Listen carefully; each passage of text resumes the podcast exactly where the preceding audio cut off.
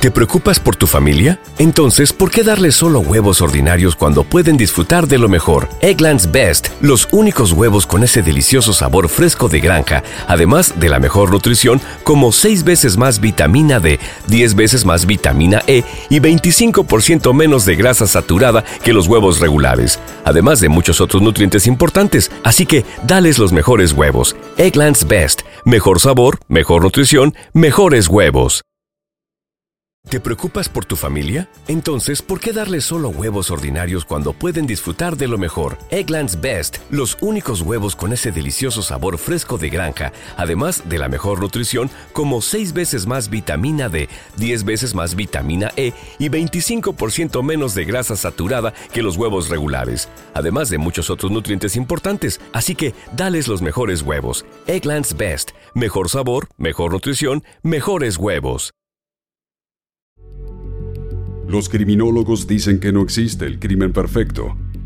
Lo que existe es el crimen mal investigado. Siempre, en cualquier investigación, aparece una pista clave que lleva hacia el asesino. Encontrémosla juntos repasando este caso abierto.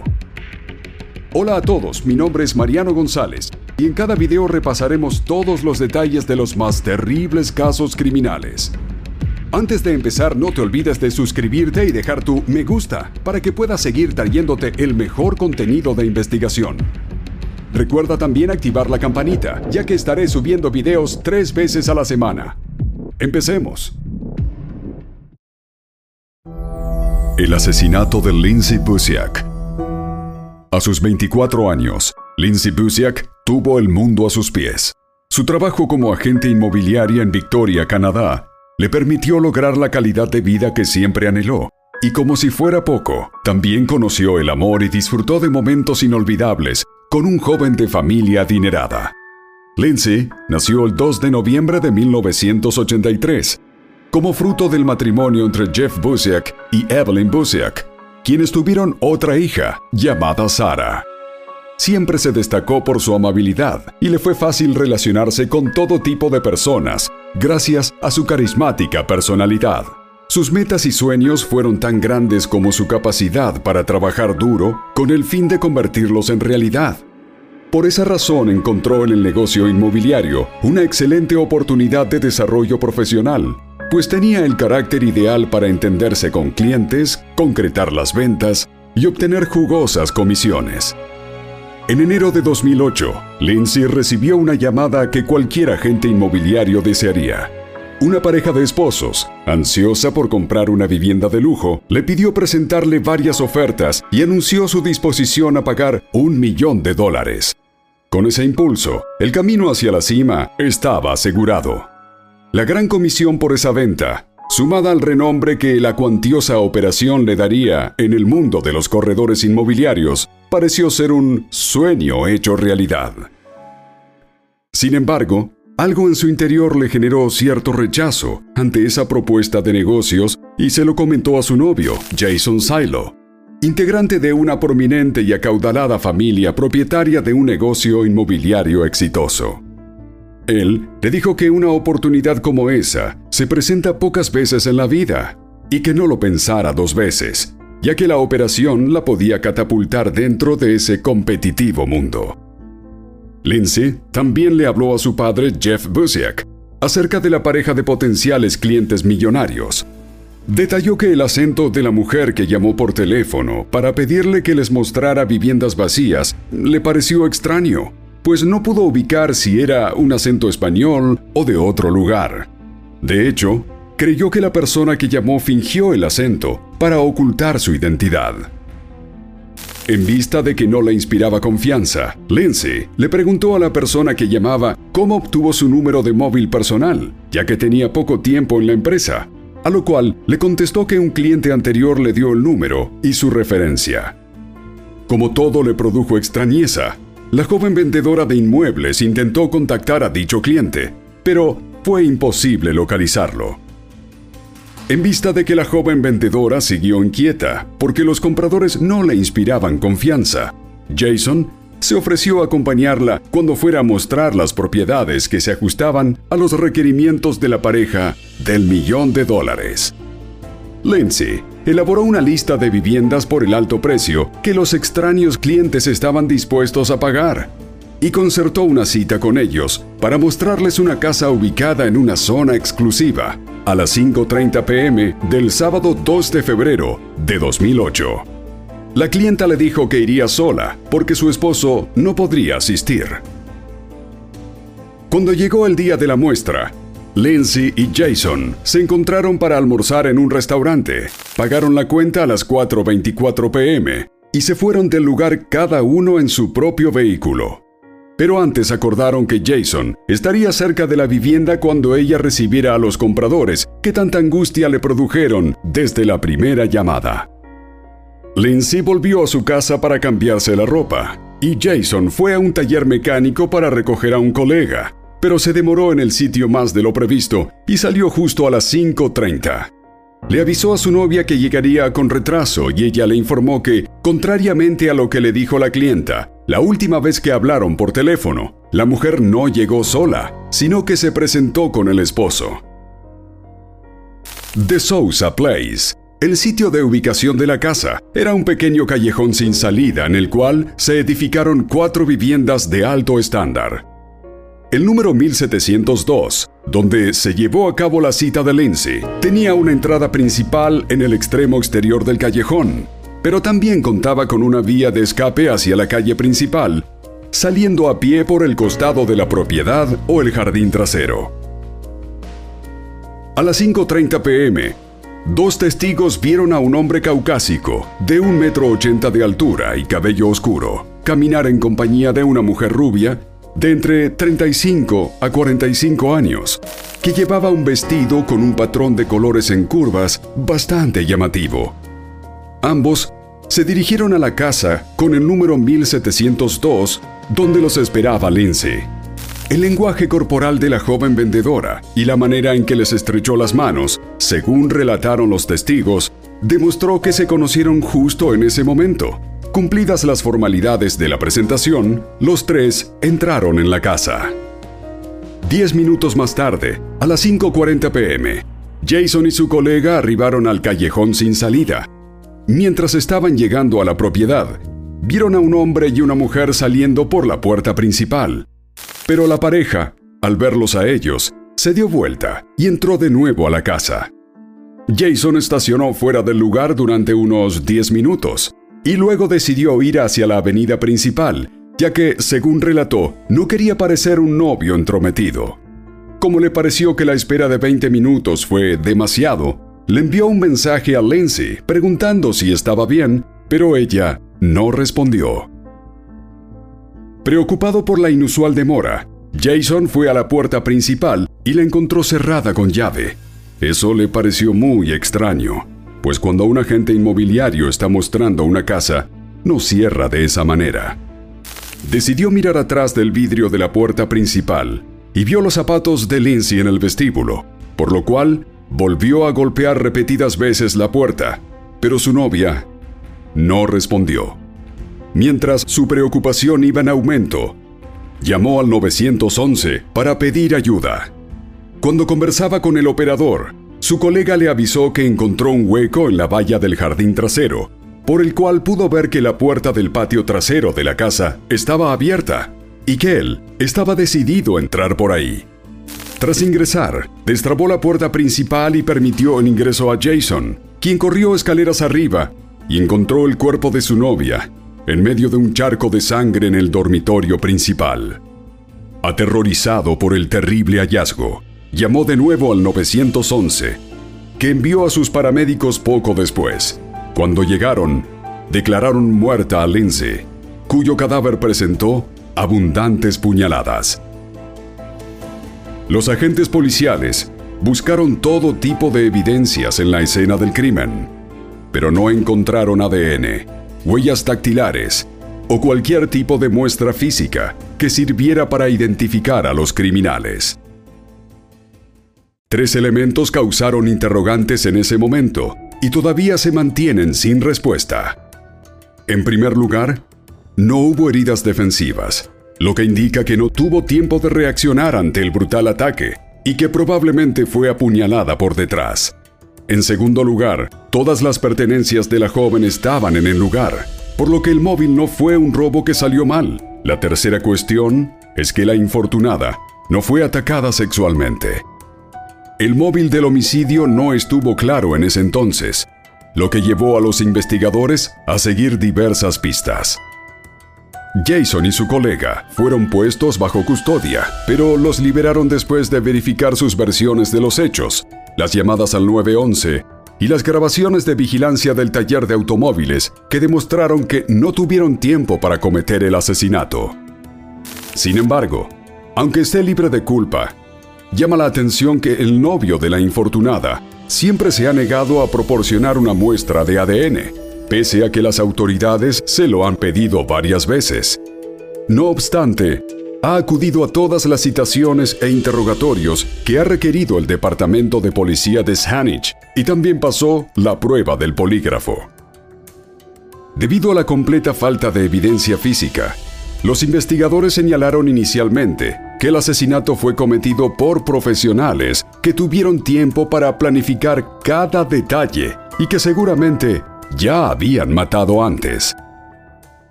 Según la policía, la pareja homicida, tras matar a Lindsay, se dispuso a abandonar la escena del crimen por la puerta principal, como si no hubiera pasado nada, pero su plan cambió cuando avistaron a Jason. Para evitar ser aprehendidos, huyeron por la puerta trasera con tanta prisa que dejaron abierta la puerta del patio trasero. Luego, atravesaron el agujero de la valla y caminaron para abordar un vehículo que, según presumen, dejaron aparcado cerca de la avenida principal. Esta manera de ver los hechos se basó en las declaraciones de testigos, quienes vieron a la pareja desconocida caminando por el callejón sin salida. En busca de nuevas pistas, los investigadores dirigieron sus acciones a rastrear el teléfono móvil usado por la falsa clienta que engañó a Lindsay y la condujo a una trampa mortal. Lograron determinar que el celular fue comprado en Vancouver poco antes del crimen y nunca fue usado. La primera llamada hecha desde el dispositivo fue para solicitar a la joven agente inmobiliaria la casa de un millón de dólares que la llevó a un destino fatal. El teléfono fue desactivado poco después del homicidio y fue imposible rastrearlo.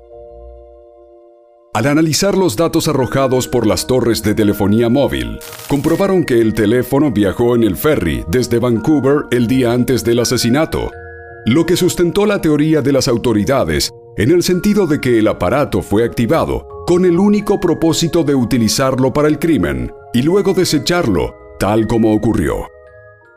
Las pesquisas revelaron que la línea telefónica fue adquirida a nombre de Paulo Rodríguez, Luego se determinó que usaron una identidad falsa y que la dirección de residencia que suministraron perteneció a una empresa sin ninguna conexión con el caso. Todos estos elementos sustentaron la teoría de los investigadores, en el sentido de que el asesinato fue calculado y planificado con antelación, de una manera muy minuciosa. Al quedar nuevamente sin un rastro que seguir, los agentes tuvieron que abordar a otros posibles sospechosos, y fue entonces cuando dirigieron su atención hacia la adinerada familia de Jason, cuyos vínculos con la zona donde fue cometido el crimen saltaron a la vista.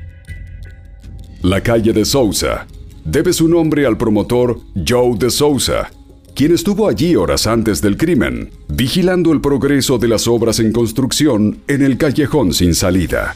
El hombre es amigo y socio de Shirley Silo, la madre de Jason, pero aseguró que no vio nada relacionado con el homicidio, ni tuvo algún tipo de vínculo con los perpetradores. Rápidamente la policía descartó a todos los miembros de la familia Silo y su círculo íntimo como posibles sospechosos del asesinato. Sin embargo, otros análisis no oficiales hechos acerca del caso han resaltado las dudas acerca de si la familia realmente aceptó la relación amorosa de Jason con Lindsay. Al principio no le dieron importancia, porque consideraron que sería un romance pasajero, pero al ver que la pareja mantuvo el noviazgo, los Silo pudieron considerar que no era la joven apropiada para integrarse a su círculo social. Esto coincide con los señalamientos de investigadores experimentados que creen que el asesinato de Lindsay fue muy personal y planeado por alguien muy cercano a ella, que tuvo acceso a información interna de la oficina de Remax donde ella trabajaba. Otro hecho llamativo que centró la atención sobre los Silo ocurrió meses después del asesinato en 2008. Nikki, una amiga cercana de Lindsay, recibió una llamada telefónica en medio de la noche, procedente de un número desconocido. Relató que estaba medio dormida y no pudo recordar mucho de lo que le dijo la voz femenina al otro lado de la línea. Sin embargo, notó que tenía un extraño acento que ella no supo reconocer. Cuando estuvo bien despierta, recordó que Lindsay hizo referencia al acento extraño en la voz de su clienta y posible asesina lo cual puso a Nicky en estado de alarma. Contó a la policía que llamó al número pero nadie respondió. La persona del otro lado del teléfono resultó ser nada menos que Shirley, la madre de Jason. Nicky le preguntó a Shirley por qué la llamó y cómo obtuvo su número telefónico, ya que jamás se conocieron. La empresaria inmobiliaria le respondió que su intención era hablar con su secretaria, también llamada Nicky, y agregó que no sabía por qué ese número estaba anotado en su lista de contactos bajo el mismo nombre. Se desconoce si las autoridades policiales hicieron un seguimiento real a este hecho, pero Shirley negó rotundamente que esa llamada haya ocurrido. Pese a estos elementos que los hicieron sospechosos, en 2010 la policía descartó definitivamente a Jason y a la familia Silo como personas de interés y aseguró que todos se reunieron voluntariamente con los detectives y cooperaron con la investigación en todo lo que se les pidió. Una nueva pista acerca del posible móvil del crimen surgió en septiembre de 2010, cuando la NBC transmitió un programa titulado Dream House Matter, el asesino de la casa soñada. Entrevistaron a los detectives Horsley y McCall de la policía de Saanich quienes revelaron que en diciembre de 2007, Lindsay trató de contactar a un amigo de su exnovio mientras estuvo de visita en Calgary. Un mes después, en enero de 2008, ese amigo fue arrestado en un procedimiento policial catalogado como la mayor redada antidrogas en la historia de Alberta. Los investigadores pensaron que el asesinato pudo ser ordenado por un cártel de drogas al creer que ella fue una informante de la policía pero en poco tiempo descartaron esa hipótesis, ya que Lindsay jamás fue informante y la naturaleza del crimen no encajó con la forma de operar de un sicario de las drogas. En el mismo programa transmitido por la NBC, fueron consultadas las opiniones de la investigadora de escenas del crimen, Yolanda McClary, y del experimentado detective de homicidios, Dwayne Stanton, quienes coincidieron al afirmar que el homicidio de Lindsay no fue un asesinato a sueldo relacionado con un cártel de la droga. Señalaron que, si bien fue un crimen brutal, como los del narcotráfico, no fue cometido por un asesino profesional, sino por criminales amateur. Han transcurrido 14 años del brutal asesinato de Lindsay. En febrero de 2022, como cada año desde que perdió a su hija, Jeff llevó a cabo una caminata en memoria de Lindsay y para evitar que el caso quede en el olvido. Ha dicho que hará esa caminata cuantos años sean necesarios, mientras tenga fuerzas para andar, porque nunca dejará de recordarles a las autoridades que tienen el deber de hacer su trabajo, encontrar a los culpables del homicidio y ponerlos tras las rejas. ¿Será este un crimen perfecto? ¿Los homicidas seguirán impunes? Lo cierto es que Lindsay merece justicia. Su vida fue arrancada de raíz en el mejor momento, cuando comenzaba a recibir los frutos de su esfuerzo y estaba enamorada y feliz. Y bueno, hasta aquí el caso de hoy. Como siempre agradezco tu apoyo a mi trabajo. Si te suscribes, das un me gusta y compartes este video, me ayudarás a seguir creando contenido. Hasta pronto.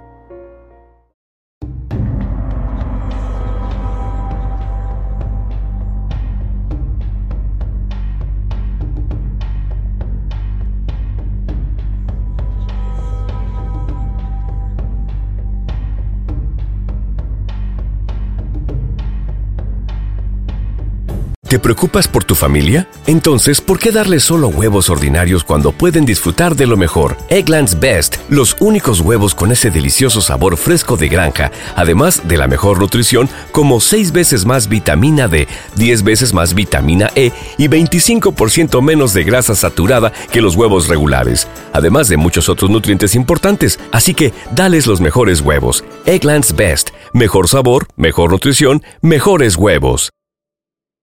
¿Te preocupas por tu familia? Entonces, ¿por qué darles solo huevos ordinarios cuando pueden disfrutar de lo mejor? Eggland's Best, los únicos huevos con ese delicioso sabor fresco de granja, además de la mejor nutrición, como 6 veces más vitamina D, 10 veces más vitamina E y 25% menos de grasa saturada que los huevos regulares, además de muchos otros nutrientes importantes. Así que, dales los mejores huevos. Eggland's Best, mejor sabor, mejor nutrición, mejores huevos.